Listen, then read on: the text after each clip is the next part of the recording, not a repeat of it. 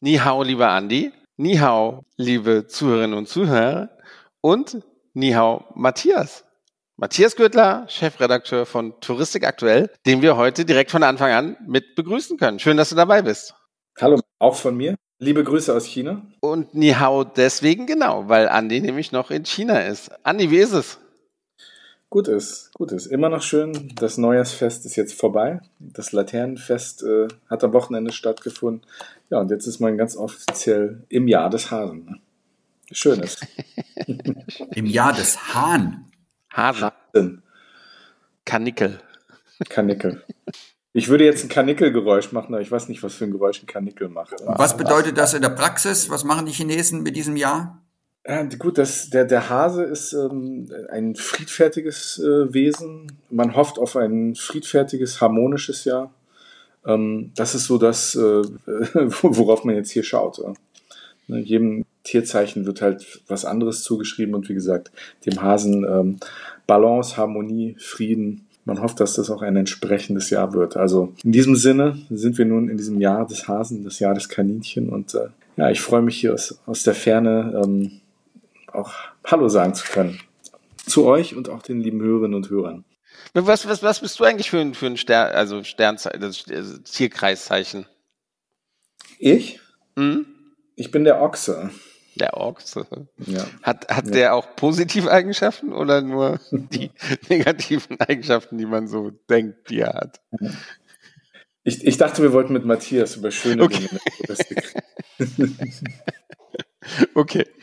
Ja, es gibt nämlich einen Grund, warum Matthias natürlich bei uns ist. Und äh, darüber freuen wir uns sehr, denn letzte Woche war der große Globus Award wieder, der alljährlich stattfindende Globus Award von Touristik aktuell. Ich war einer der Glücklichen, der eine Einladung erhalten hat. Für mich ist es wirklich mittlerweile ein Event, wo man hingehen muss, weil man auch wirklich gute Leute trifft. Es ist wirklich ein sehr, sehr wichtiger Branchentreff geworden. Ich kann mich auch an die Anfänge erinnern. Also sorry, das zu sagen. Da, da war es nicht ganz so. Du hattest auch die Locations, äh, ich glaube, an, an Donnerstag angesprochen, dass es da in so einem Hotel war und das war dann doch so ein bisschen zu förmlich und das, das war von der Stimmung her nicht ganz so. Und jetzt auch mit der Location, die ja wirklich sehr schön ist. Da habt ihr so euer Ding gefunden und ja, jedes Jahr auch Gäste. Jetzt war ja auch Norbert Fiebig da vom, vom DRV. Der kommt ja auch nicht mal ebenso zu jedem Event. Also Matthias, wie zufrieden bist du mit dem Abend? Ja, ich bin super zufrieden. Ähm, wie du schon angesprochen hast, es hat eine super Entwicklung genommen. Alle Dinge müssen wachsen. Wir haben kleine angefangen mit dem Award, dass sie irgendwann die Oscars der Touristikbranche waren, werden, haben wir nie erwartet. Ähm, die Größe des Events, klar, man könnte es immer noch größer machen. Es ist immer schade, eine riesige Warteliste zu haben und vielen Leuten absagen zu müssen. Aber alles hat halt natürlich seinen Preis und seine Kosten. Wir waren früher in, in Hotels, wir haben es lange im, im Maritim in Frankfurt gemacht und im Steigenberger Frankfurter Hof. So eine Event-Location wie jetzt, die wir seit einigen Jahren haben, ist natürlich eine ganz andere Atmosphäre und ist auch, passt zu den Preisträgern hervorragend, bietet einfach ein schönes Ambiente und es macht richtig Spaß, dort den Globus Award zu vergeben. Ja, und, und es waren ganz viele VIPs da, bis auf Andy, oder? sorry, sorry. Andi hat wirklich gefehlt. Ansonsten sind wir natürlich stolz über jeden VIP. Aber das ist eigentlich gar nicht unser Ziel. Unser Ziel ist es wirklich, eine gemischte Branchenveranstaltung zu haben, wo Reiseverkäufer da sind. Darauf legen wir ganz, ganz großen Wert. Vertriebsexperten und natürlich darf auch der eine oder andere Präsident und Geschäftsführer dabei sein. Da freuen wir uns drüber. Das ist natürlich auch eine Wertschätzung für uns, aber ist gar nicht das Ziel der Veranstaltung. Hm. Dann klärt mich doch mal ein bisschen auf. Ne? Ich bin jetzt ein bisschen hier am touristischen Arsch der Heide, wie man bei uns im Norden sagt. Ähm, ähm, erzählt mir einfach ein bisschen über den Abend, Matthias. Was war denn so für dich dein Highlight? Vielleicht auch ein, zwei, drei Gewinner, die für dich irgendwie besonders herausstanden. Es werden ja auch besonders äh, die Menschen hinterm Counter ähm, äh, gewürdigt äh, und mit Preisen bestückt. Ähm, erzähl mal ein bisschen, Matthias. Ja, der, der Abend oder der Globus Award ist insgesamt zweigeteilt. Wir zeichnen einerseits die, die Leistungsträger mit dem besten Reisebüroservice aus. Das entscheiden Reisebüros bei einer Online-Abstimmung. Da haben in diesem Jahr oder Ende vergangenen Jahres ähm, rund 1600 Reiseverkäufer teilgenommen. Und gleichzeitig geht es um clevere und pfiffige Marketingaktionen von Reisebüros, mit denen sie zeigen, wie nah sie an den Kunden dran sind, wie sie auch neue Kunden für sich gewinnen, Stammkunden halten. Hatten wir zwei Kategorien dieses Mal, beste Reisebüroaktion online und offline. Das kann man natürlich eigentlich gar nicht trennen. Es vermischt sich immer mehr oder es geht ineinander über.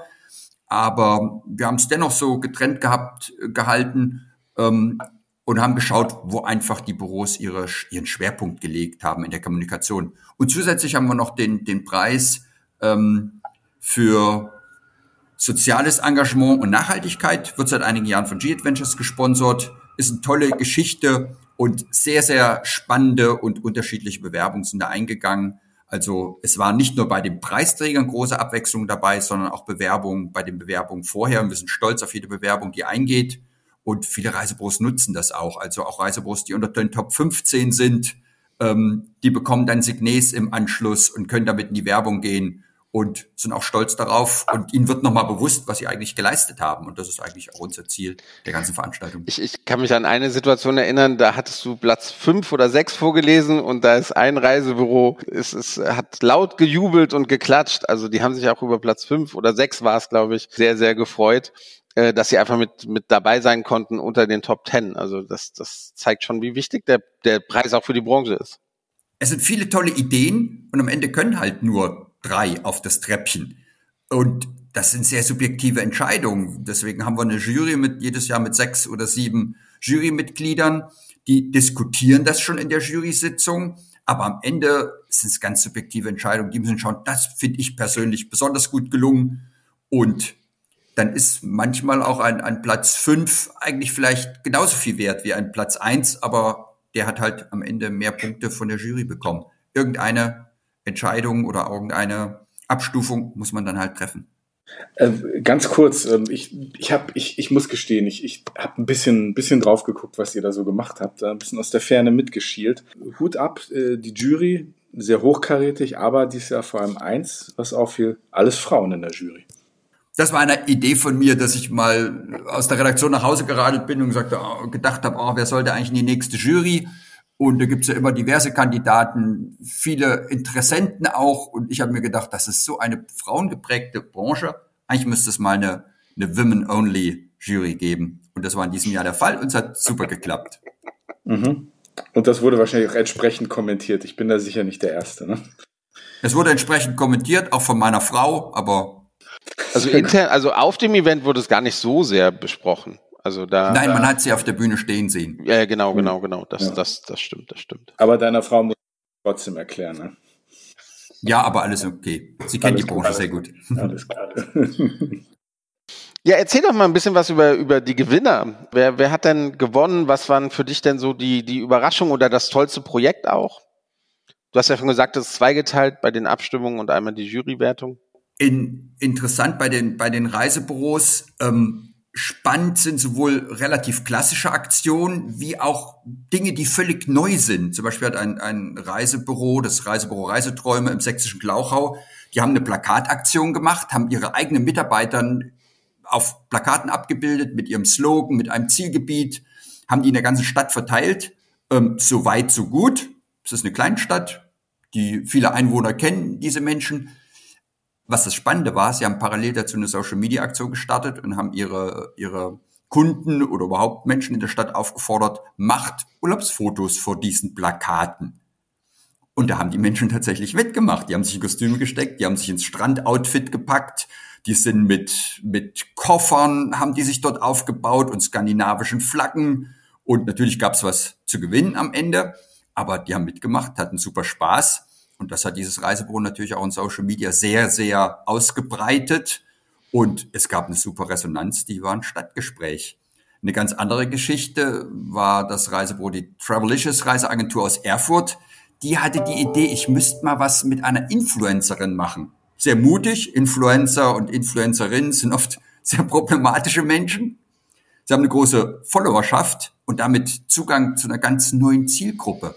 Und die hat es geschafft, hat eine, eine Gruppenreise nach Kappadokien aufgelegt mit einer Erfurter Influencerin. Die war in 50 Minuten ausverkauft, obwohl es eine Vier-Tage-Reise war, die relativ teuer war. Am Start waren 40 Frauen und zwei Männer. Es waren Ehemänner. Es war praktisch eine Reise, reine Frauengruppe. Die haben sich trotzdem halbwegs verstanden und sie haben vor allen Dingen während der gesamten Reise gepostet. Also die sozialen Netzwerke waren voll mit, mit Kappadokien. Und das hatte natürlich einen riesen Werbeerfolg für die Region Kappadokien, für dieses Reisebüro. Aber sie haben auch gleichzeitig viele neue Kunden auf dieses Projekt aufmerksam gemacht und die hat gleich dahinter noch zwei weitere Gruppenreisen nach Kappadokien aufgelegt mit der Influencerin und hat ihr Geschäft dadurch massiv angekurbelt und Menschen nach Kappadokien gebracht, die diese Region in der Türkei bislang gar nicht kannten.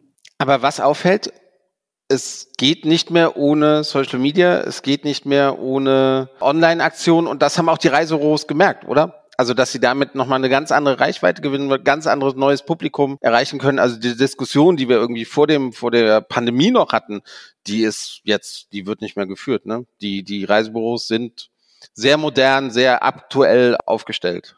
Es geht wirklich gar nicht mehr anders. Also Digitalisierung hat uns alle voll erwischt und die ganze Gesellschaft durchdrungen und die Reisebüros sind zum Glück auf diesen Zug aufgesprungen und machen das sehr, sehr clever. Man es wirklich an den Bewerbungen, also bei jeder, mehr als jeder zweiten Bewerbung hat Social Media auf jeden Fall eine Rolle gespielt. Es ist ein einfaches Mittel, wirklich Kontakt zu den Stammkunden zu halten und neue Kunden zu gewinnen. Es macht Arbeit, aber es ist nicht teuer. Das ist der Vorteil. Jetzt, wenn wir mal von der Stimmung in der Touristik reden, und da ist der Globus Award ja auch so als, als Happening, als Event, äh, ja vielleicht auch ein ganz guter Ort, um mal den Puls zu fühlen, weil so viele unterschiedliche ähm, Brancheninsider auch zusammenkommen. Also wirklich vom, vom DRV-Chef bis bis zu Reisebüromenschen ähm, trifft sich ja eigentlich so, so das gesamte Spektrum der Branche.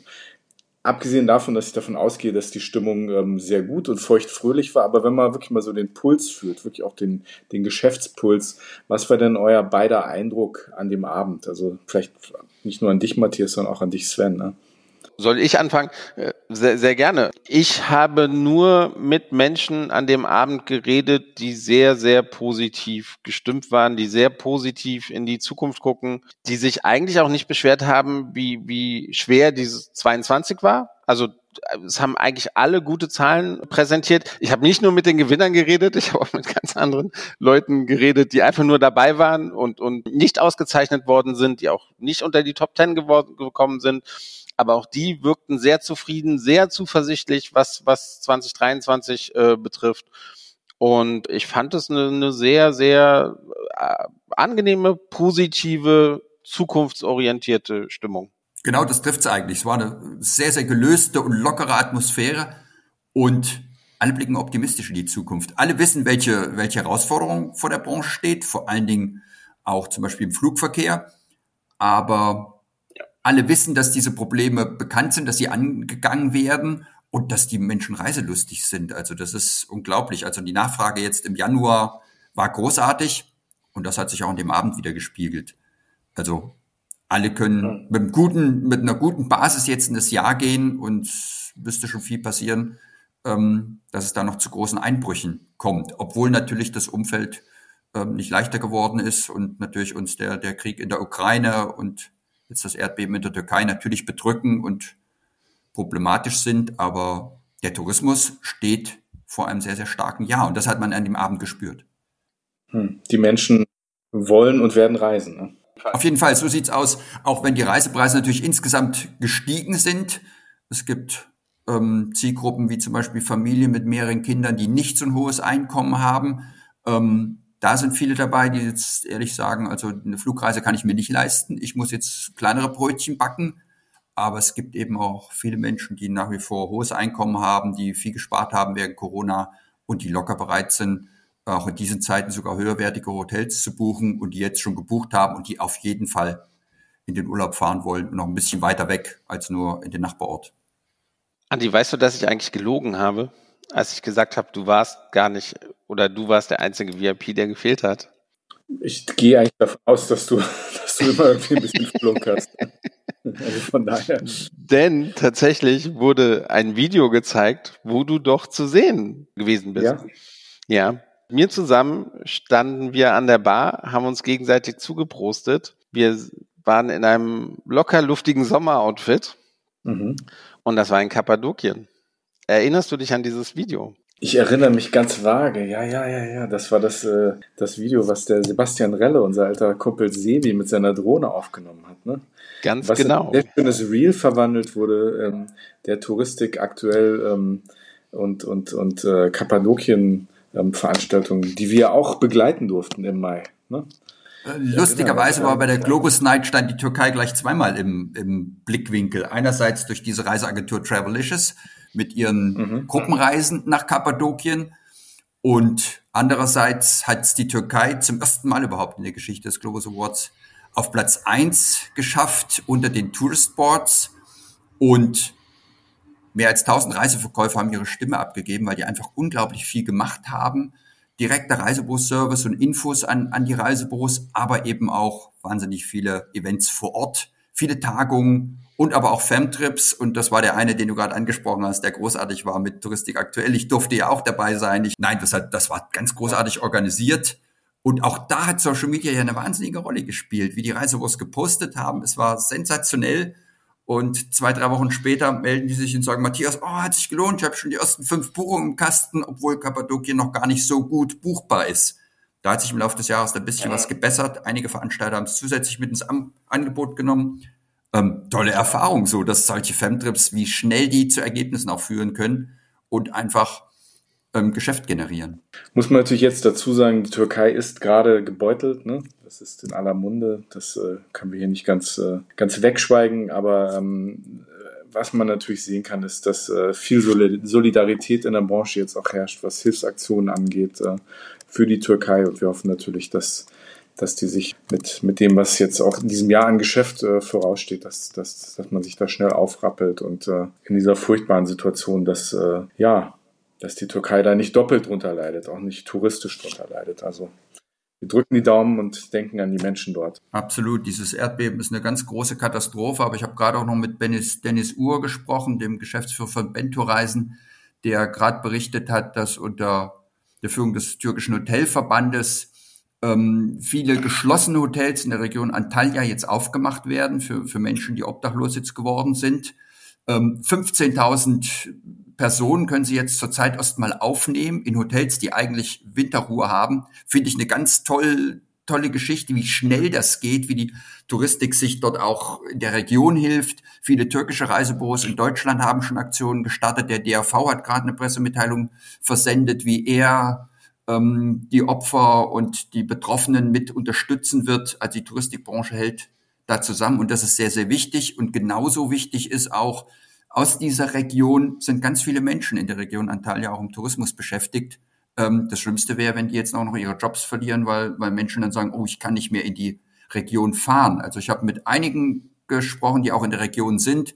Also in den Touristengebieten ist überhaupt nichts passiert. Das, die Katastrophe ist viel weiter südöstlich passiert. Also touristisch als, als Reiseziel, vor allen Dingen das Hauptreiseziel an der Riviera ist völlig uneingeschränkt bereisbar, zumal die Reisesaison ja eh erst im Frühjahr dann losgeht. Ich denke, Andi, es wird so langsam Zeit, dass wir zu unserem Hauptgast wechseln. Wir bedanken uns recht herzlich, Matthias Gürtler, Chefredakteur der Touristik aktuell, für ja die die Eindrücke vom vom Globus Award. Andi, nächstes Jahr bist du mit mir oben auf der auf der Empore und gucken uns das Ganze an und mhm. wer dann gewinnt, nicht nur im Video. Aber vielen lieben Dank für die, für die Eindrücke erstmal, Matthias. Danke dir, lieber Matthias. Und ja, bis bald. Wir sehen uns in Berlin. Ne? Ja, beste Grüße nach China. Vielen Dank. Ciao. Ja, bis bald. Mach's gut. Ja, Sven, super spannend. Danke dir auch für deinen Bericht vom Globus Award. Ich verspreche, nächstes Jahr bin ich dabei. Hoch und heilig. Freue sehr gut, sehr gut. Februar 2024, Mann oh Mann. Ähm, worauf ich mich aber auch sehr freue, ist unser heutiger Gesprächspartner. Denn das ist Björn Viergutz, das ist der Gründer, Geschäftsführer von Uvigo und ähm, ja, die haben angefangen als Vermittler von ähm, Feriencamps für Jugendliche, für Kinder und ähm, gehen jetzt auf den Markt als Veranstalter. Ich bin super, super gespannt, mit dem zu reden und zu hören, was äh, die gerade so ja, umtreibt. Herzlich willkommen. Viel Spaß. Hin und weg. Der Reisepodcast mit Sven Meyer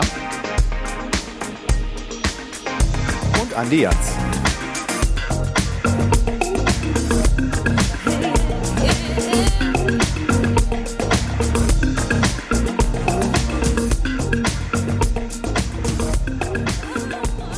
Ja, hallo Björn, schön, dass du dabei bist. Ja, während Andi noch in China weilt und sein Ente süß-sauer gerade zu Ende ist, äh, muss ich mal wieder den Einstieg machen. Aber ja, schön, dass du dabei bist. Freuen uns sehr. Ich freue mich auch. Danke für die Einladung und ja, moin Sven, moin Andi. Es hat endlich geklappt. Ich glaube, wir sind seit äh, Sommer 2021 irgendwie im Gespräch. Und es hat sich hingezogen und hingezogen und ja, jetzt sind wir so ein bisschen aus der Pandemie raus. Ihr habt äh, viele gute Nachrichten irgendwie verbreitet während der Pandemie. Ich hoffe, wir können auch heute über gute Nachrichten reden, ähm, aber auch so ein bisschen mal reingucken äh, hinter die Kulissen bei dir, bei Vigo. Und wir fangen auch bei dir gleich in der PR-freien Zone an. Sven, machst du den Einstieg? Äh? Ja, und direkt eine provokante Frage. Was habt ihr gegen mich? Also was habt ihr gegen Mitarbeiter, die über 40 sind? Ihr, ihr, seid, ihr seid ein sehr junges Team, oder? Ja, wir sind ein sehr junges Team, ja. Ja. Es ist tatsächlich bei uns niemand über 40, das ist richtig, ja. Ja. Aber äh, hängt, ja, weiß ich gar nicht. Also hängt natürlich nicht damit zusammen, dass wir was gegen über 40-Jährige haben. Äh, äh, ganz im Gegenteil. Also ich bin ja jetzt, äh, bin ja eigentlich Quereinsteiger in die Touristik und ähm, und habe so jetzt über die Jahre hinweg mir, mir so ein Netzwerk in der Touristik auch in einer Branche aufgebaut und ich würde sagen, fast alle, mit denen ich dort spreche und von deren Erfahrungsschatz ich sehr profitiere, sind alle über 40. Von daher, ja, also äh, wir kriegen einfach nicht so viele Bewerbungen für äh, in der Altersklasse, würde ich mal sagen. Also vielleicht so ein bisschen, woher, woher das kommt, ja. Ähm, wie, wir sind halt hier in Berlin, äh, also genau, Juvigo Unternehmenssitz ist Berlin und wir stehen halt hier im unmittelbaren Wettbewerb mit sehr vielen Unternehmen, auch touristischen Unternehmen, die aber ja sich auch als Tech-Unternehmen bezeichnen. Ja, also da hast du so große touristische, weiß nicht, Get Your Guide, Tourlane, die sind hier. Und äh, das sind halt Unternehmen, mit denen wir im unmittelbaren Wettbewerb um die Talente äh, stehen. So, und das sind alles sehr ähm, teilweise sehr gut finanzierte Unternehmen. Ähm, und äh, ich habe halt gemerkt, dass, äh, dass wir versuchen müssen, daran zu kommen, also an das, was die Zahlen ranzukommen, wenn wir hier wirklich die, die, die, guten, die guten Leute halten wollen. Und ähm, deswegen gehen wir auch sehr stark auf das ganze Thema Tourismus, also Talente aus dem Tourismus. Äh, äh, du hast vorhin das junge Team angesprochen, das hängt halt damit zusammen, dass wir auch ganz gezielt äh, Leute direkt von der, von der Uni anwerben, oder dass wir auch selbst viel sehr stark in der Ausbildung äh, äh, involviert sind. Also Ausbildung, duales Studium machen wir beides. Und ähm, ich glaube, wenn, wenn, also, oder in dieser Nische, die wir für uns gefunden haben, nämlich dort die touristischen Talente zu holen, da versuchen wir halt wirklich kompetitiv zu sein und das heißt eben auch, es mit diesen, sag ich mal, doch deutlich größeren Unternehmen aufnehmen zu wollen.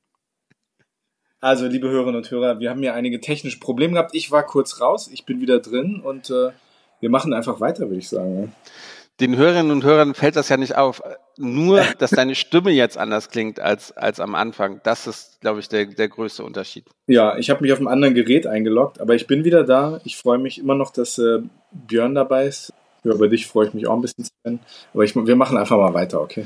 Wir, wir machen einfach weiter. ähm, ich ich habe direkt eine Anschlussfrage an das, was, was du zuletzt gesagt hast. Gibt es denn auch, also Gehalt ist ja eine Sache, wie man vielleicht Mitarbeiter motivieren kann oder zu sich ziehen kann. Dieser Kampf der Talente, ja, den gibt's in Berlin, den haben wir auch mhm. in Frankfurt definitiv. Was sind denn so, so andere Sachen, die ihr noch so bietet, um halt den Kampf der Talente zu, zu gewinnen gegen die Großen im, im ja. Markt? Also ich bin, äh, vielleicht grenze mich auch da so ein bisschen von, von, von so vielen Startups, die ja auch gerade in Berlin ab. Also ich bin jetzt niemand, der jetzt um die Ecke kommt und sagt, wir haben auch einen Obstkorb oder so. Also das ist nicht, nicht so wirklich das, was, was mich jetzt auch persönlich ziehen würde. Ja. Genau.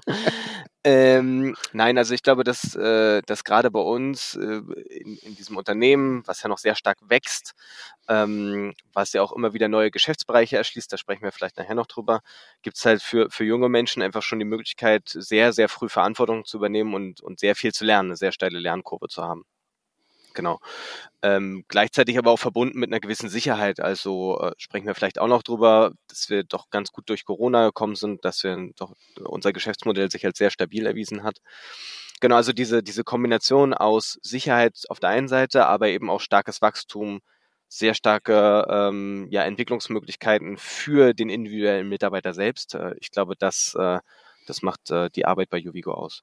Und darüber hinaus ist es natürlich schon so, also sehr junges Team, ich glaube, äh, ähm, ja, ein sehr, sehr, sehr schönes äh, kollegiales Miteinander und eben auch ein sehr internationales Team, was wir auch immer wieder merken, dass, äh, äh, dass das bei den jungen Leuten sehr stark zieht. Du bist ja auch, also du bist ja studierter Ökonom, genauer genau. gesagt ähm, Volkswirtschaftler. Wie siehst du die Entwicklung hier in Deutschland und was bedeutet das auch für die Zukunft der Touristik? Wie gehst du so in die nächsten Monate, in die nächsten Jahre? Siehst du es positiv? Siehst du es siehst du's negativ? Ja, gute Frage. Also ähm, da mache ich mir schon viele Gedanken und so, klar, ich bin jetzt in der Touristik, aber so ganz äh, von, von der Ökonomie kommt man dann eben doch nicht los. Und so, ich sag mal so, diese, diese ähm, diese Megatrends, mit denen wir es einfach zu tun haben. Ja, also wir, äh, ich sag mal so immer so die drei, die drei Gs, ja, also äh, Deglobalisierung, Dekarbonisierung, Demografie.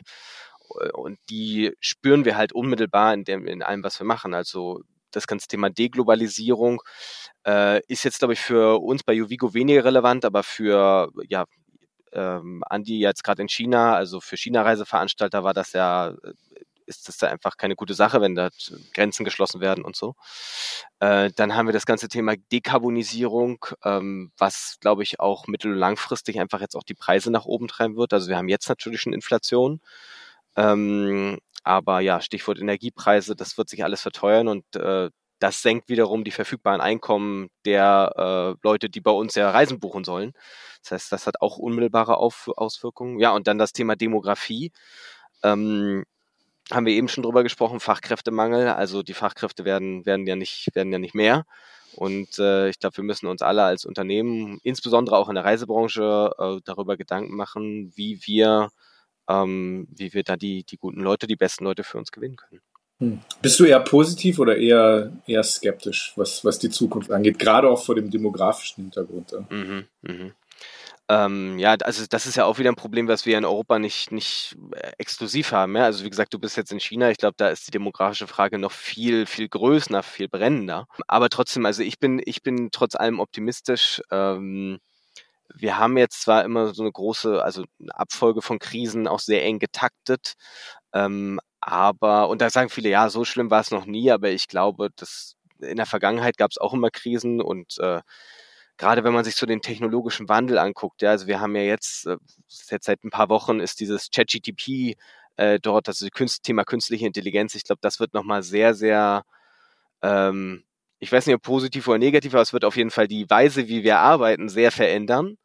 Und ähm, Stichwort Fachkräftemangel, also das wird auf jeden Fall dazu führen, dass äh, bestimmte Jobs einfach wegfallen und dann geht es halt darum, dass man, äh, dass man äh, die Ressourcen, die dort frei werden, halt sinnvoll, sinnvoll dann, dann nutzt. Also äh, unterm Strich bin ich positiv, aber klar, es gibt aktuell jetzt so im, im Tagesgeschehen nicht unbedingt sehr viel Anlass dazu, klar. Hm. Ja. Gut, die PR-Freizone bravourös überstanden. Wunderbar. Jetzt zum, zum, äh, zum zweiten Teil bringt, äh, der jetzt aber nicht äh, voller PR sein soll. Ihr seid ja als Vermittlerplattform auf den Markt gegangen, mhm. werdet jetzt aber Selbstveranstalter. Warum? Ne? Genau, also seit äh, 2016 war unser erstes Jahr am Markt als Vermittler gestartet. Äh, genau, Vermittler von Kinder, Kinder- und Jugendreisen, also ganz klassisch Feriencamps, äh, äh, Jugendre äh, Feriencamps sind so eher, sage ich mal, Angebote im Inland, Jugendreisen eher im Ausland. Und was wir auch schon immer vermittelt haben, waren Sprachreisen. Ähm, das hat auch alles wunderbar geklappt. Bei uns war bei uns immer ein, ein sehr stark wachsendes Segment. Und dann kam Corona und so ein bisschen so die Nachwehen von Corona, die wir auch letztes Jahr noch gespürt haben mit dem, mit dem Flugchaos. Und äh, das war so, oder die letzten zwei Jahre waren einfach zwei Jahre, wo sich viele Sprachreiseveranstalter ähm, nicht komplett aus dem Geschäft zurückgezogen haben, aber die haben sich aus dem Geschäft zurückgezogen, sage ich mal so, Sprachreisen Komplettpakete mit Flug anzubieten. Also wirklich so diese, also eine Pauschalreise, ähm, äh, Flug kombiniert mit einem Landaufenthalt, zum Beispiel in England an einer englischen Sprachschule. Das war vielen zu unsicher und vielen zu heiß und, und ein großer Player, ähm, LAL Sprachreisen, das war ja die, die FDI-Tochter, beziehungsweise eigentlich ja die Keimzelle von FDI, damit ging ja damals, hat ja Dietmar Gunz damals angefangen. Ähm, die sind sogar dann komplett vom Markt gegangen, LAL. Und wir waren, ich glaube, bis, waren bis 2021 am Markt und bis dahin waren wir eine der größten Agenturen für LAL selbst. Also wir haben selbst LAL vermittelt. Und ähm, ja, jetzt mussten wir eigentlich letztes Jahr feststellen, dass wir für diesen Bedarf, den es nach wie vor gibt bei den Kunden, nämlich ich möchte eine Sprachreise buchen, England, Malta, Frankreich, Spanien und so weiter, in Kombination mit einem Flug und ich möchte einen Veranstalter haben, der mir dieses ganze Paket verkauft. Da gab es nicht mehr wirklich Veranstalter, die diese Nachfrage bedient haben und deswegen haben wir uns dazu entschlossen, das selbst zu machen. Ich habe eigentlich direkt eine Anschlussfrage. Also wie, wie nehmen das die Partner von euch auf, also die, die anderen Reiseveranstalter, die ihr vorher vermittelt haben? Und danach, ich will das zuerst, dass du das beantwortet, danach habe ich aber direkt eine andere Frage noch. Sorry, Andi. Es geht hier nicht tätig. ja, ist gut. Ähm, ja, also ähm, ich glaube, also äh, wie nehmen das die Partner auf? Ich glaube, da geht es halt ganz viel um Kommunikation. Also wir haben sehr viel mit unseren, mit unseren Partnern gesprochen, haben die das erklärt und, und uns war es immer wichtig zu sagen, dass es äh, quasi ein ersetzendes und kein ergänzendes Angebot, äh, ein, ein ergänzendes und kein ersetzendes Angebot ist. Und ähm, wie gesagt, es ist so ein bisschen aus der Not geboren, ja. Also die, die Kunden wollen diese Komplettpakete, die wollen äh, einen Reiseveranstalter, der, der ihnen diese All-Inclusive rundum Sorgloslösung verkauft und wenn es kein anderer macht, dann machen wir es halt selbst. Also ich glaube, da war das, also Verständnis war da und eher so vom, verbunden mit so ein bisschen so Warnungen, so Jungs, äh, äh, äh ich hoffe, ihr wisst euch, worauf ihr, äh, ich wisst, äh, ihr wisst, worauf ihr euch da einlasst. Mhm. Das war so ein bisschen das, äh, das Thema, was wir oft gehört haben. Und jetzt eigentlich die Frage, die, die ich noch sehr wichtig finde, ja. um, um das auch alles den Hörerinnen und Hörern zu erklären. Du, du bist sehr jung, du kommst wahrscheinlich frisch aus der Uni. Was hat dich bewogen? Ja, ganz, zwei so frisch nicht mehr, aber ja. du wirkst so. Okay, gut, ja. Aber als Kompliment gesehen, ne? Also, okay. ähm, was hat dich bewogen, in den Tourismus zu gehen oder diese Art auch, auch anzubieten? Ja, also groß geworden bin ich eigentlich, äh, und das meine ich wirklich so im wahrsten Sinne des Wortes, so äh, mit, mit klassisch so Feriencamps in Deutschland. Also ich war schon als Kind immer in, in Ferienlagern unterwegs. Da war ich in, an der Ostsee, war ich viel, im Thüringer Wald war ich viel.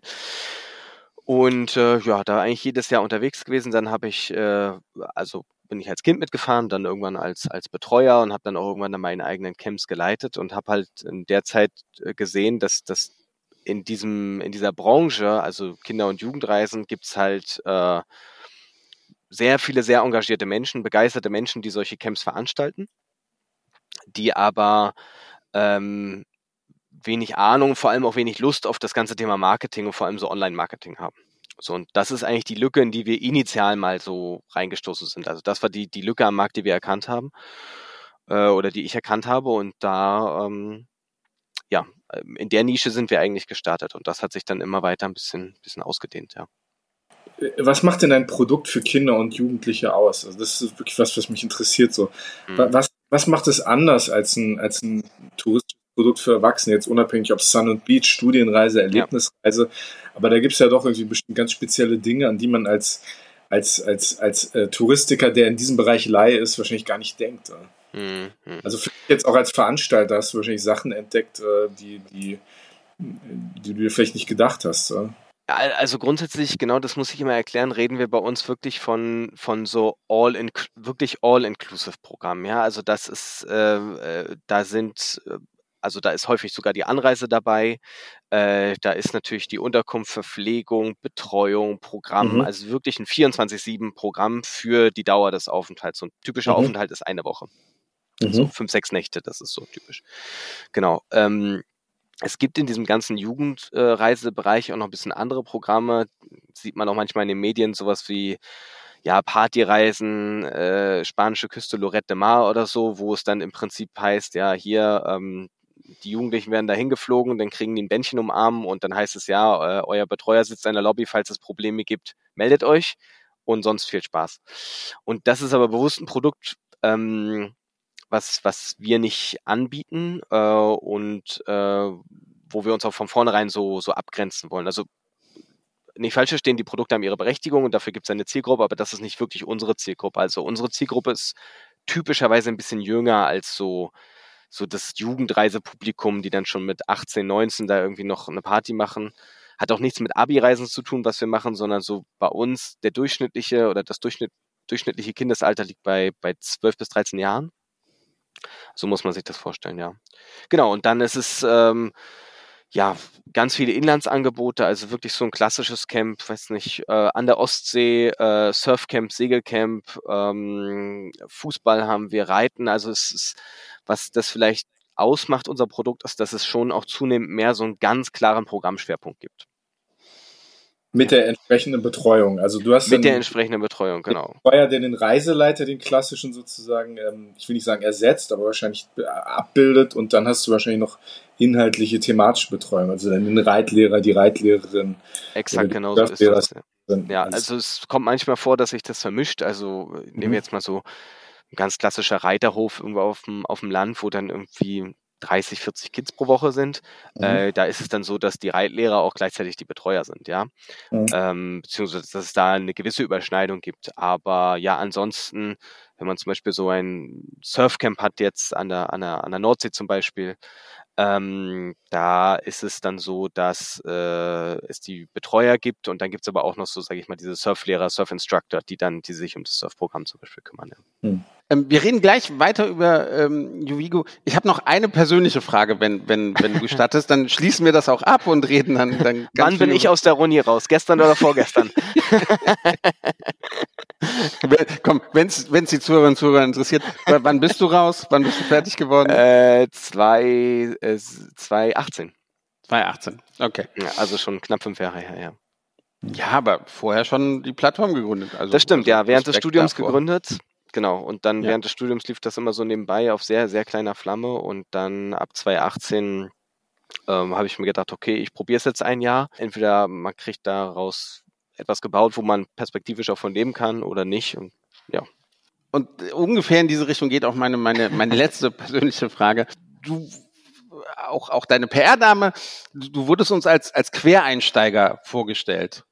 Warum meinst du, ist das so, so wichtig in Deutschland? Und ich, ich, in, aus meinem Empfinden, diese, diese, dieser Begriff Quereinsteiger, der hat für mich immer sofort was Innovatives, Kreatives, oh, da, da hat jemand eine Lücke gesehen im Tourismus, die, die möchte er gerne füllen und das muss ja funktionieren, das muss toll sein. Glaubst du, das hilft dir in, in, in der jetzigen Entwicklung?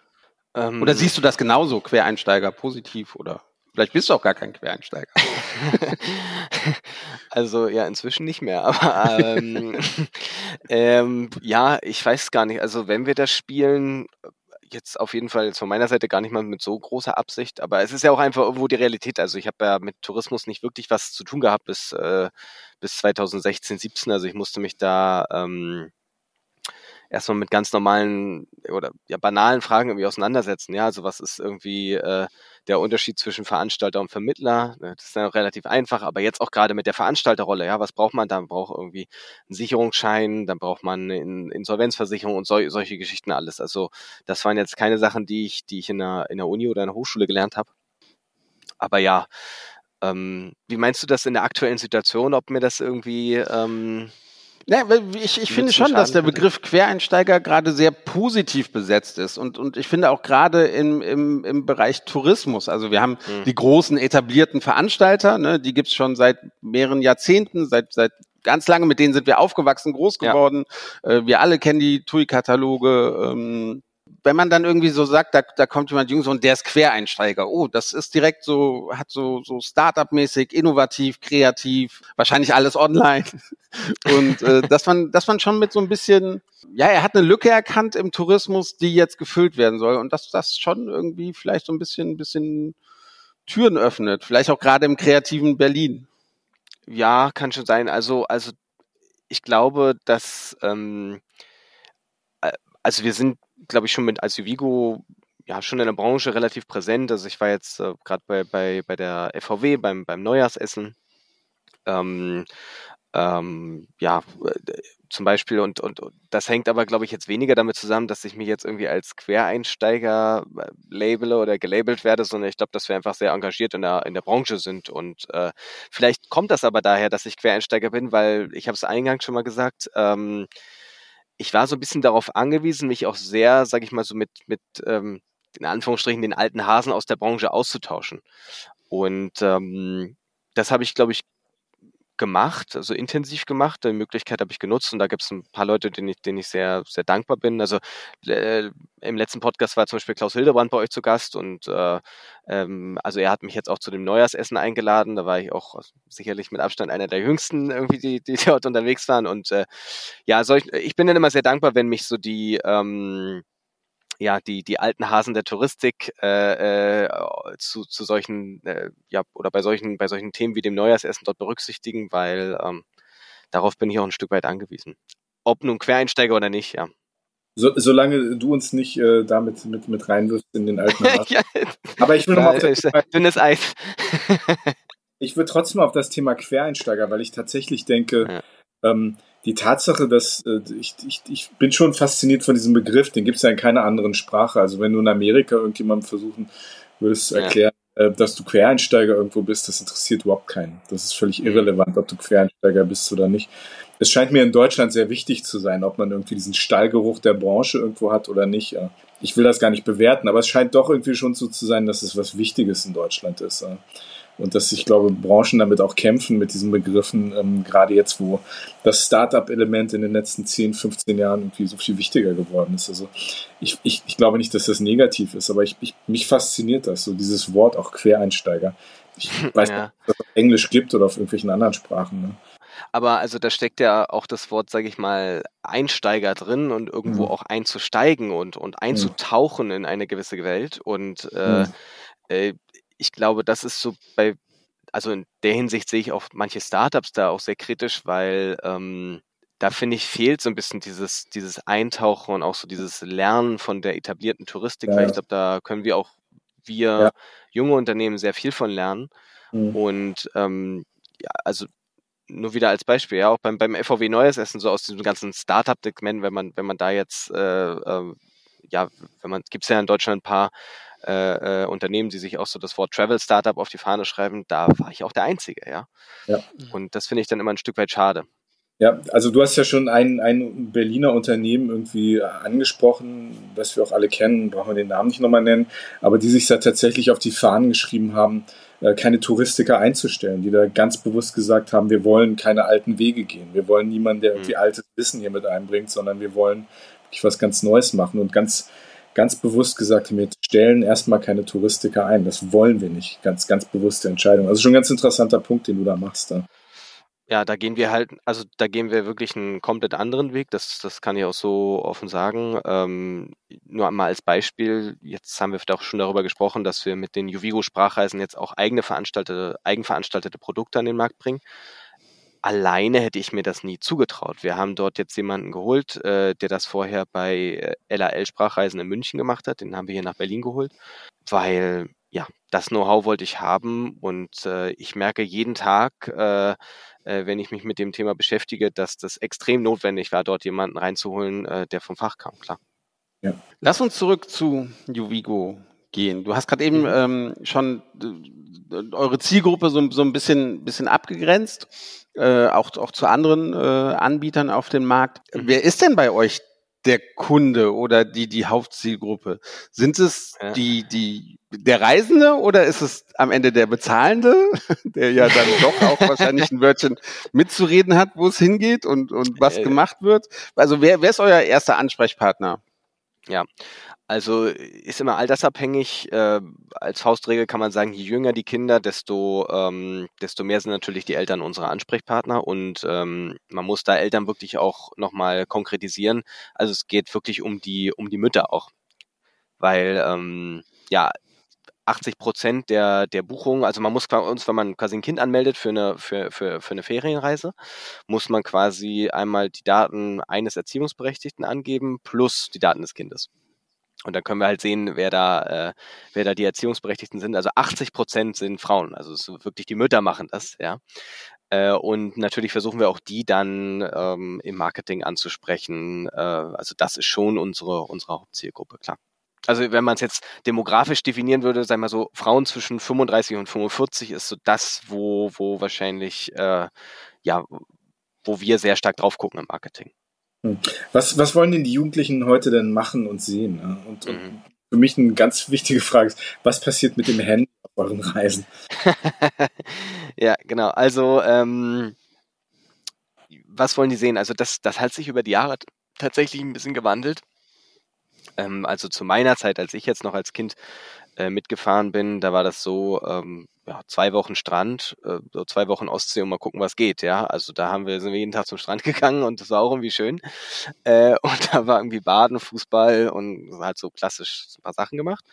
Und das hat sich heute schon gewandelt in, in dem Sinne, dass sich alles schon sehr spezialisiert hat. Also ich habe es äh, vorhin schon mal gesagt, es gibt Surfcamps, Segelcamps, aber wir haben noch spezialisierter. Wir haben sogar Schachcamps, wir haben Badminton, wir haben ähm, ja, also äh, Geocaching haben wir, also vieles abseits der, der klassischen großen Camp-Thematiken. Also die, die dominierenden Sachen sind bei uns natürlich immer noch so, Reiten ist ganz klassisch, auch das ganze Thema Abenteuer ist, ist groß. Ähm, aber es, es differenziert sich immer mehr aus. Es werden immer mehr nischigere Produkte. Und äh, das ist auch das, was die Jugendlichen heute wollen. Also das äh, sehen wir, sehen wir in der Kundenberatung ganz, ganz extrem, dass die Eltern nach ganz, ganz speziellen äh, Aktivitäten fragen. Hm. Zum Beispiel, also was, was ist denn sowas Abgefahrenes, äh, nachdem Eltern fragen, was ihr vielleicht nicht zwingend im Angebot habt? Ne? Naja, jetzt haben wir, also ich sag mal so, ähm, wir haben jetzt mal vorhin, ich habe schon gesagt, Surfen und Segeln, ja, aber das differenziert sich noch weiter aus. Also da gibt's ja noch, da gibt's irgendwie ein Camp, wo zum Beispiel nur Wakeboard gemacht wird. Oder nur Wasserski oder so. Also wo ich dann auch so denke, gut, dann kann man auch mal, ähm, äh, weiß nicht, machst ein Wassersportcamp und dann können die sich mal so ein bisschen durchprobieren, aber äh, es wird wirklich ganz gezielt dann zum Beispiel Wasserski gebucht. Dann fahren die eine Woche lang Wasserski jeden Tag. Ähm, ja, und das ist, also solche Angebote erfreuen sich, erfreuen sich einer immer größeren, größeren Nachfrage. Und das Handy? Ah ja, das Handy, genau. Äh, das ist ja so ein bisschen so die Königsfrage. Also auch, wie gesagt, zu meiner Zeit war das nie ein Thema, weil äh, wir hatten alle kein Handy zu, in dem Alter. So alt bist du nicht. ähm, dadurch, dass wir Vermittler sind, ähm, arbeiten wir mit verschiedenen Veranstaltern zusammen und auch da gibt's wirklich unterschiedliche Regelungen. Und ich sage mal so, eine Regelung, die mir eigentlich am besten gefällt. Also ich finde so, das Handy komplett wegzuschließen für eine Woche finde ich doof, weil das ist irgendwie so, ja, man muss schon mit der Zeit gehen, man muss, glaube ich, so die Realitäten akzeptieren, dass das heute schon auch ein relevanter äh, Bestandteil so ist, ja, des, des, des täglichen, des, ja, des Tagesablaufs, ja. Ähm, deswegen die Lösung, die mir am besten gefällt, ist halt klare Handyzeiten. Also die Handys werden schon eingesammelt. Ähm, und dann gibt's halt am Tag irgendwie eine Stunde, wo halt das Handy benutzt werden kann, um zu Hause anzurufen, um äh, äh, WhatsApp zu schreiben und so weiter. Also das, äh, ähm, das ist so die Lösung, die ich gut finde und, und aus pädagogischer Sicht äh, ist es auch, glaube ich, wichtig darauf zu achten, dass die nachts nicht so ähm, stark genutzt werden, die Handys. Mhm. Äh, das ist auch immer so ein Punkt. Deswegen ja, also klar definierte Handyzeiten finde ich eigentlich so von allen Lösungen, die ich bisher so gesehen habe, die schönste. Das wird akzeptiert von den Kids? Von den Eltern, ja. Wird, äh, von, ja. Kann man gar nicht so pauschalisieren, ja. Also es ist, äh, also äh, es ist nicht so, dass ähm, äh, nur die Kids die ganze Zeit am Handy sein wollen, sondern äh, häufig sind es auch die Eltern, die sagen, warum ist mein Kind äh, um 14.30 Uhr nicht erreichbar? Und dann sagen wir, ja, weil es vielleicht gerade auf dem Wasserski stand. Und äh, dann regen sich die Eltern auf. Also ich glaube, äh, da kann man gar nicht mal sagen, dass nur die Kids das wollen oder nur die Eltern. Ähm, wichtig ist, glaube ich, dass man vorab in den Reiseausschreibungen transparent über die Handy-Policy im Camp informiert und dann kann sich jeder selbst entscheiden, ob das, äh, ob das für ihn was ist oder nicht. Ihr bietet ja hauptsächlich äh, Reisen innerhalb von Deutschland an. Da ist jetzt halt der, der große Trend und auch Österreich habt ihr, glaube ich, auch mit drin, ne? Süd, Südtirol oder so, genau. Genau, also äh, du meinst jetzt als Destination oder? Ja, genau, genau, ja. Äh, Destinationen haben wir ganz viele, also ganz, ganz Europa eigentlich, ja. Spanien, Italien, äh, alles, England sowieso, klar. Also Holland, Belgien. Ähm, genau, jetzt muss man ein bisschen unterscheiden, glaube ich. Also wir sind ja, das, das äh, muss ich immer ein bisschen erklären. ähm, weil das gar nicht so trivial ist. Also wir sind ja gestartet 2016 mit juvigo.de, unserer deutschen Plattform, auf der wir äh, ja oder mit der wir uns natürlich an, an Kunden aus Deutschland richten die dann auch über diese Seite eine Reise buchen und vorwiegend eben auch mit, mit einem deutschen Veranstalter, genau. Das kann aber nach ganz äh, Europa gehen. Also wir haben, äh, wir arbeiten zum Beispiel äh, sehr eng mit, mit Rufreisen zusammen, die haben ja viele Destinationen in Spanien äh, und das heißt, das kann jetzt, äh, also jemand bei uns über die deutsche Seite kann eine Reise mit Rufreisen buchen und dann nach Spanien fahren. Genau. Aber okay. Fokus liegt schon auf Deutschland, also dass man Reisen in Deutschland bucht. Okay.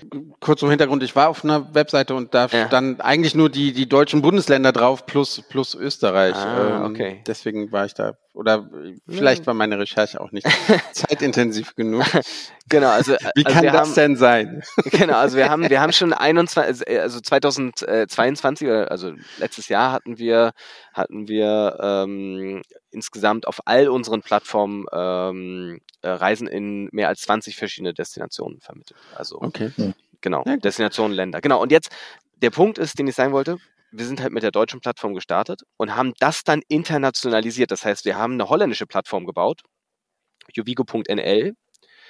Und auf dieser Plattform vermitteln wir quasi oder richten wir uns erstmal an Kunden aus Holland, also Holländer, ähm, und vermitteln dort Reisen von holländischen Veranstaltern auch. Mhm.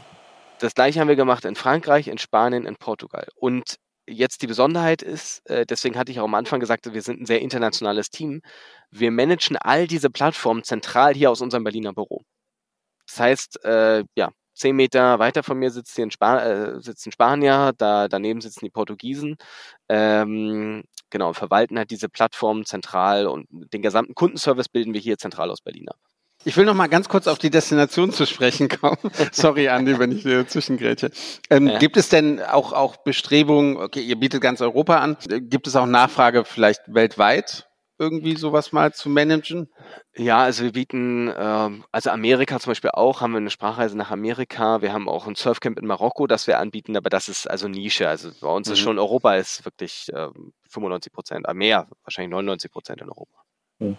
Ich will nochmal auf das Thema ähm, Betreuer zurückkommen. Wir haben ja eben schon mal das, mhm. das Thema Eltern, Handys äh, und so weiter angesprochen. Wahrscheinlich für euch jetzt als Veranstalter ist das Thema Betreuer, wie für viele Reiseveranstalter auch das Thema Reiseleiter ein großes Qualitätsmerkmal.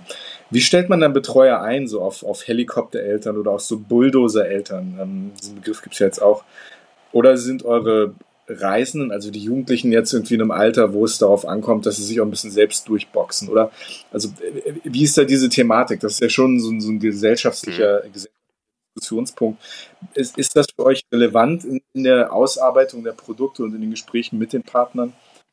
Genau, jetzt, also da muss man auch wieder da muss man auch wieder ein bisschen unterscheiden zwischen unserem traditionellen Vermittlergeschäft und dem neuen Veranstaltergeschäft. Äh, also beim bei der Vermittlergeschäft ist es ja so, dass die äh, Veranstalter, mit denen wir zusammenarbeiten, das ganze die ganze Betreuerthematik handeln und dort eben auch für die für das Recruiting der Betreuer und für die Ausbildung zuständig sind. Ähm, generell aus meiner eigenen Zeit, also ich war ja selbst jahrelang Betreuer und, und weiß, dass das über die Jahre dann auch nicht einfacher geworden ist. Also du hast halt Helikoptereltern angesprochen, du hast das Handy-Thema angesprochen. Und ähm, ja, ich, also ich glaube, als Veranstalter ist es da einfach sehr wichtig, seinen Betreuern auch äh, Hilfestellung zu leisten, indem man halt sehr, sehr klare Regeln an die Hand gibt. Also ich habe es vorhin schon gesagt, dieses mit diesen Handyzeiten, das finde ich eigentlich sehr schön, weil ähm, der Hauptjob eines Betreuers oder einer Betreuerin, das darf man nicht vergessen, ist immer noch dem, dem, dem Kind und, oder den Jugendlichen vor Ort die bestmögliche Zeit zu bieten. Und das kann ein Betreuer nicht leisten, wenn er die Hälfte des Tages mit irgendwelchen Eltern beschäftigt ist, die am Telefon sind, weil sie irgendein Problem haben, ja. Und ich finde, gute Veranstalter kriegen das hin. Also die kriegen halt, sag ich mal, die, diese ganze Thematik Elternkontakt, äh, Helikoptereltern kriegen die ein bisschen abgeschirmt von ihren Betreuern, weil wie gesagt, deren Kernaufgabe ist es, das beste Programm vor Ort eben zu machen. Also, also wenn der kleine Finn irgendwie äh, seine Dinkelbratlinge vermisst und äh, eigentlich nur bei Mozart einschlafen kann, dann äh, ja. das im besten Fall. Ja. Dann, dann, dann das im besten ganz, Fall. Also ganz klassisches Beispiel. Ja, genau, genau. Also ähm, das war natürlich jetzt ein Allerweltsbeispiel, äh, ja. aber, aber in was für Kreisen verkehrst du, Andi? aber ja, also äh, Red von mir. ja, genau. Also ähm, auch so das Thema, du hast jetzt gerade schon das Thema Dinkel angesprochen, was dann auch, also was unfassbar ähm, jetzt auch hochgekommen ist in den letzten Jahren, so Thema Allergien und so, ja. Also mhm. das ging so zu meiner Betreuerzeit, ging das so los. Dann hatten so die ersten, hatten halt irgendwie Gluten, kamen dann, dann waren mal die ersten äh, äh, Vegetarier, Veganer, war damals noch nicht so. Und heute ähm, ist das eigentlich, haben das die Veranstalter schon oder sehr, sehr viele schon standardmäßig mit abgebildet, dass, äh, dass das eigentlich kein Problem mehr ist. Aber das war auch ein Prozess, der sich über mehrere Jahre hingezogen hat. Ne? Hm. Nicht einfach, glaube ich, ne? Nee, nicht einfach. Genau. Und dann vielleicht in unserem Veranstaltergeschäft, also dort ähm, sind ja die Betreuer äh, quasi vor Ort, auch in den Sprachschulen. Also da haben wir mit dem äh, Recruiting von den, von den Betreuern gar nicht auch mal direkt was zu tun, sondern das sind die, das machen die Sprachschulen zum Beispiel in England vor Ort. Ähm, wir haben dort ein bisschen ältere Zielgruppe. Wir haben dort ja tendenziell auch Eltern, die sagen, ja, äh, mein Kind ist irgendwie bereit dafür, jetzt ins Ausland zu gehen, auch zu fliegen. Ähm, das heißt, äh, so diese, diese Helikopter-Thematiken haben wir dort vielleicht ein bisschen weniger. Äh, und das Schöne ist aber in unseren Angeboten, wir haben dort wirklich auch Native Speaker als Betreuer. Also das sind dann wirklich auch alles Engländer, Iren, Australier und so weiter. Ähm, mal eine ganz andere Frage. Du hast ja auch den, den Fachkräftemangel äh, angesprochen. Was ist komplizierter, Betreuer zu finden oder Personal für Berlin? äh, tendenziell würde ich sagen, beides ist nicht gerade einfach. ähm, aber äh, ja, ich, ich kenne es halt jetzt vor allem diese Personal in Berlin Geschichte und da kann ich sagen, das ist, ist eine Herausforderung. ja. Auch, auch so stark, dass es euch am Wachstum hindert? Ja, weil das definitiv. eigentlich wollte ich die Frage bei den Betreuern stellen, weil es ja auch, also aus Deutschland kennt man es ja auch, ne, äh, es werden Kindergartenbetreuer ähm, gesucht und so weiter. Das stelle ja, ich mir halt im ja. Ausland genauso schwer vor, dort Leute zu finden, die, die in den Sommerferien halt, ne, die oder in den Ferienzeit die die Kinder betreuen und äh, dass man da vielleicht mehr anbieten möchte in Destinationen ABC, aber es halt nicht geht, weil weil einfach die Betreuer fehlen.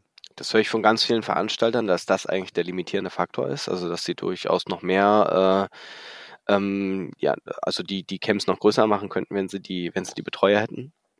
Und klar, selbst bei uns, äh, das ist definitiv eine Wachstumsbremse und wir müssen da sehr, sehr kreativ sein.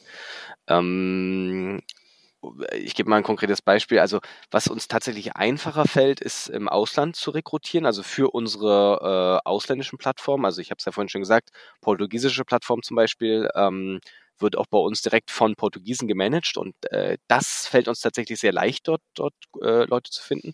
Hängt natürlich auch ein bisschen wieder wir haben es ganz am Anfang gesagt, Geld spielt eine Rolle, natürlich, Lohn spielt eine Rolle und wir sind natürlich äh, mit portugiesischen Löhnen so extrem äh, wettbewerbsfähig hier.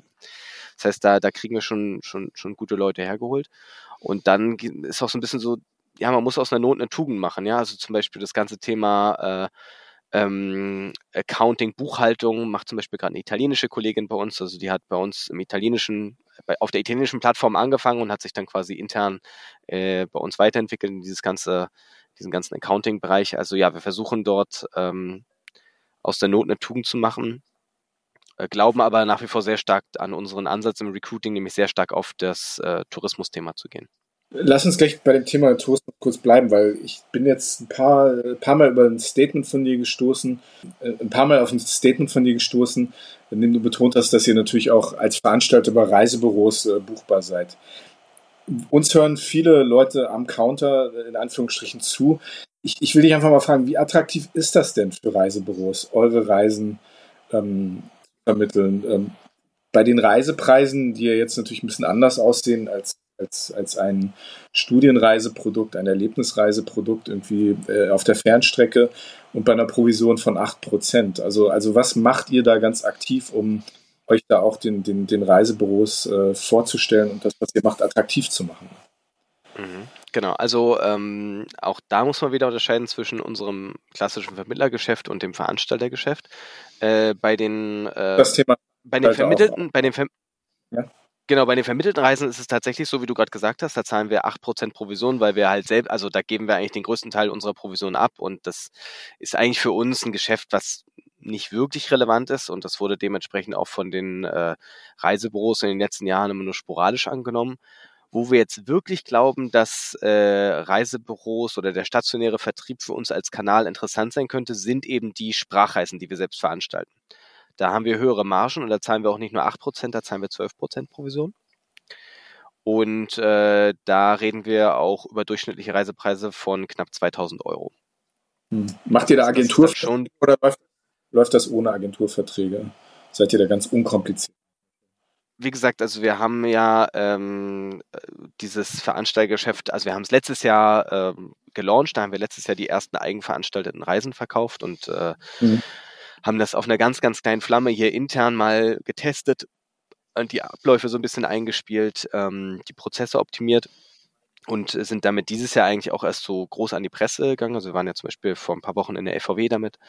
Ähm, und äh, sind jetzt gerade dabei, mit den ersten Büro, äh, mit den ersten Reisebüroketten um Kooperationen zu sprechen, äh, um, um dort halt Fuß zu fassen, weil auch da wieder ist unser Vorbild so ein bisschen LAL Sprachreisen, äh, die ist ja wie gesagt seit zwei Jahren äh, oder die, wo FDI den Betrieb eingestellt hat. Und die waren immer sehr, sehr stark im Reisebürovertrieb auch. Also wenn man heute mit äh, Expedienten spricht und sagt Sprachreisen, dann ist LAL sofort eine Sache, die denen einfällt, ja. Und also die hatten eine unfassbar hohe Markenbekanntheit in den Reisebüros und auch relevante, relevanten Traffic auch aus dem stationären Vertrieb. Und deswegen äh, hoffe ich, dass wir das auch für uns als relevanten Vertriebskanal etablieren können. Sehr interessant. Ja, also interessierte Reisebüros können sich natürlich jederzeit äh, bei, bei, bei uns melden. Genau, einfach ja, am besten genau, per E-Mail direkt sein. Wir nennen am Ende des Podcasts deine, deine private Handynummer. Ja, genau, genau, genau, genau. Nee, aber also da, äh, wir, wir haben da auch einen sehr, wir haben auch einen sehr persönlichen, äh, eine, also es gibt dann direkt einen Ansprechpartner für, für die Reisebüros, direkt auch für das Thema Sprachreisen und ähm, genau, also wer interessiert ist, kann sich gern mit uns in Verbindung setzen. Du hattest die Idee der Plattform vor der Pandemie, dann kam die Pandemie, mhm. trotz Pandemie habt ihr ne, Ideen umgesetzt, euren eigenen Veranstalter gegründet. Was sind die Pläne für, für 23, wo jetzt definitiv, ich glaube, Pandemie ist vorbei, das ist nicht mehr das große, große Thema. Was, was habt ihr für, nehmen wir damit das große Wort, Visionen für, Vision. für 23? Ja. Also, ähm, man hat natürlich immer viele Ideen, aber das sage ich auch immer intern, so Fokus, Fokus, Fokus ist, glaube ich, sehr, sehr wichtig. Ähm, also dieses Veranstaltergeschäft ist schon nochmal eine andere Hausnummer als das Vermittlergeschäft. Da hängt schon sehr viel dran und deswegen habe ich gesagt, äh, in diesem Jahr äh, ist das das, worauf wir uns wirklich auch fokussieren wollen, weil mir wichtig ist, dass das rund läuft und dass wir das schön machen können. Jetzt haben wir das im letzten Jahr nur in, äh, in, in Deutschland gelauncht. Das heißt, wir haben Kunden aus Deutschland zum Beispiel nach England oder nach Malta oder nach Frankreich geschickt in die Sprachschulen. Und äh, was wir in diesem Jahr machen, äh, ist äh, im Prinzip dieses Sprachreise oder dieses eigenveranstaltete Produkt auf allen unseren Plattformen auszurollen. Das heißt, dass die Juvigo-Sprachreisen eben nicht nur, nicht mehr nur äh, auf der deutschen Plattform buchbar sind, sondern auch auf der französischen, auf der spanischen, auf der portugiesischen und so weiter. Das hat äh, eigentlich zwei schöne Nebeneffekte für die, ähm, für die, für die Kunden dann am Ende oder für die, für die Teilnehmer auch. Ähm, erstens, wir haben halt in den Sprachschulen in England zum Beispiel dann keine, sagen wir, rein deutschen Gruppen mehr. Weil das ist ja häufig so, ne? wenn man bei, bei, bei Veranstaltern bucht, äh, äh, dann oder bei einem deutschen Veranstalter, dann fliegt man dahin, ist dann irgendwie nur unter Deutschen, hat dann pro Tag vier Stunden Englischkurs und außerhalb dieser vier Stunden spricht man halt Deutsch. Und da wollen wir einen anderen Ansatz fahren. Also wir wollen halt wirklich einen sehr, einen europäischen Reiseveranstalter bauen, wo dann eben nicht nur deutsche Kids an der Sprachschule in England sind, sondern eben Kids aus ganz Europa äh, weil die halt, ja, die Spanier buchen über die spanische Plattform, buchen sich ein und fliegen da aus Madrid hin, äh, Franzosen äh, über die französische fliegen aus Paris nach, nach England. Und da wollen wir wirklich ein europäisches Produkt bauen. Und ja, der zweite nette Nebeneffekt ist, dass wir halt einfach auch äh, preislich dann ähm, sehr kompetitiv sind äh, oder sehr kompetitiv sein wollen, weil wenn du natürlich große Volumen aus ganz Europa an die Sprachschulen schickst, hast du ja auch günstige Einkaufskonditionen und äh, die, die Vision ist, das äh, eben dann auch an die Kunden weiterzugeben. Sehr interessant. Finde ich super, super spannend. Dieses, auch dieses europäische Konzept, dort, dort so ein, so ein multinationales, multikulturelles Umfeld zu schaffen. Ne? Da bin ich sehr gespannt, was sich, was sich da tun wird, also wie ihr das umsetzen werdet. Ähm, Keine kleine Aufgabe für 23. nee, nee. da fangt ihr gleich mit, mit, mit, äh, mit, mit großen Ideen an, die ihr da umsetzen wollt. Aber Hut ab, Hut ab. Vielleicht, vielleicht die letzte Frage von mir. Ähm, mhm. Wo geht's denn für dich in diesem Jahr hin? Die Pandemie ist weitgehend ähm, vorbei in dem Sinne zumindest, dass wir, dass wir eigentlich dieses Jahr erwarten, wieder an die meisten Orte der Welt reisen zu können. Ähm, für dich als, als, äh, als äh, Jugendcamp, äh, Feriencamp-Experten, ähm, wie reist du denn jetzt äh, und, und vor allem wohin? Ja, also für mich geht es in drei Tagen los. Mhm. Äh, mein äh, langer Urlaub, also wahrscheinlich der längste Urlaub, den ich dieses Jahr machen werde. Und zwar fliege ich für drei Wochen nach Venezuela. Schön. Ja, sehr, sehr exotisches Reiseziel. Und ich habe auch gesagt, also den Podcast müssen wir jetzt. Also das ist nicht Arbeit, oder? Das ist nee, nee, das ist keine Arbeit. Nee, nee, das ist privat. genau, genau. Ja. Ähm, und äh, äh, genau, da werde ich mir das mal angucken, was, was da so los ist. Auf jeden Fall freue ich mich schon. Äh, ja, ja, am Freitag geht's los. Ähm, und ähm, dann gucke ich mir das mal an, wie das da so ist in der Karibik in Venezuela. Aber pünktlich zur ITB wieder zurück, oder? Ja, ja, zur ITB. Du, geht man ja. als Quereinsteiger nicht auf die ITB? nee, äh, also auch Quereinsteiger sind auf der ITB. Also äh, ja, vielleicht sehen wir uns da ja. Also wird ja, hoffentlich. Wird ja, ja. ja, ja. Vielleicht bei dem ein oder anderen Kaltgetränk dann auf der ITB. Das soll es geben. Soll es ja. da ja öfter mal geben, genau. genau. Ja, ja. Da, da, ich glaube, das wird ein großer Fokus in diesem Jahr werden. Begegnungen. Ja, Netzwerken ist wichtig, Netzwerken. Andi. Ja. Netzwerken. Ja. ja. lieber Björn, das war super interessant. Vielen, vielen Dank. Ähm, alles Gute dir, nicht nur für die Zeit jetzt in Venezuela, für das ganze Jahr, für eure Sprachreisen, für eure Neuaufstellung als Veranstalter, aber auch natürlich als Vermittler. Alles Gute für dieses Jahr. Und äh, ja, wir hoffen, dass wir uns in Berlin sehen. Ne? Danke fürs ja, Mitmachen. Wunderbar. Ja, vielen, ja, vielen Dank an euch beide. Hat mir sehr viel Spaß gemacht. Und genau, wir sehen uns in Berlin auf der ITB. Super. Alles Gute dir, euch. Macht's gut, bis dann. Ciao. Bis dann. Ciao. Dankeschön.